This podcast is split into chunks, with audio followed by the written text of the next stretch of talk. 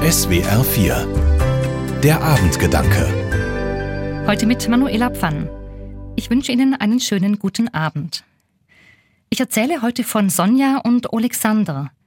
Die beiden sind Künstler und leben zusammen mit ihren Kindern in Kiew, in der Ukraine. Bekannt geworden sind sie, weil sie ganz besondere Ikonen herstellen. Ihre Ikonen schreiben sie auf Holzdeckel von Munitionskisten. Man sagt tatsächlich Ikonen schreiben, nicht malen. Denn Ikonen herzustellen wird als Gebet oder Meditation verstanden. Ikonen sind nicht einfach nur Bilder von Heiligen. Sie haben eine Botschaft. Sie erzählen vom Reich Gottes, von einer Welt, in der Gottes Spielregeln gelten. Liebe, Hoffnung, Barmherzigkeit, Vergebung. Sonja und Alexander haben mittlerweile mehrere hundert dieser Ikonen geschrieben und ihre Botschaft ist klar. Es ist der Traum vom Frieden in der Ukraine. Den träumen sie schon seit 2014. Als der Krieg im Donbass begonnen hat, haben sie zum ersten Mal Kunst aus Munitionskisten gemacht. Ich habe mir diese Ikonen in einer Ausstellung angesehen und Sonja und Alexander dabei getroffen. Mich hat sehr berührt, was Sonja erzählt.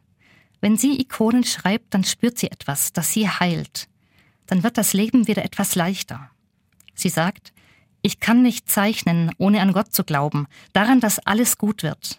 Und ich kann nur malen, weil ich keinen Hass im Herzen habe. Mit ihrer besonderen Kunst wollen die beiden zusammenbringen, was kaum vorstellbar ist. Den Tod mit dem Leben, den Krieg mit dem Frieden und Munitionskisten mit der Botschaft vom Heil, von einem guten Leben für alle. Sonja und Alexander belassen es aber nicht nur bei einer Botschaft durch die Kunst. Sie helfen damit auch ganz konkret, weil sie ihre Ikonen verkaufen und mit dem Erlös ein mobiles Krankenhaus in der Ukraine finanzieren – für Soldaten, die im Krieg verwundet werden. Die Ikone, die mich am meisten beeindruckt, ist eine Darstellung des heiligen Petrus. Auf diesem Deckel der Munitionskiste ist noch ein Stück ursprüngliches Metall vorhanden. Es hat die Form eines Stabes. Sonja und Alexander haben das Metallstück in die Ikone integriert. Es wird dabei zum Hirtenstab. Aus dem, was fürs Töten gemacht war, ist etwas Nützliches geworden. Ein Symbol für den Schutz und fürs Kümmern. Da habe ich verstanden, was im Alten Testament der Bibel über den Frieden gesagt wird.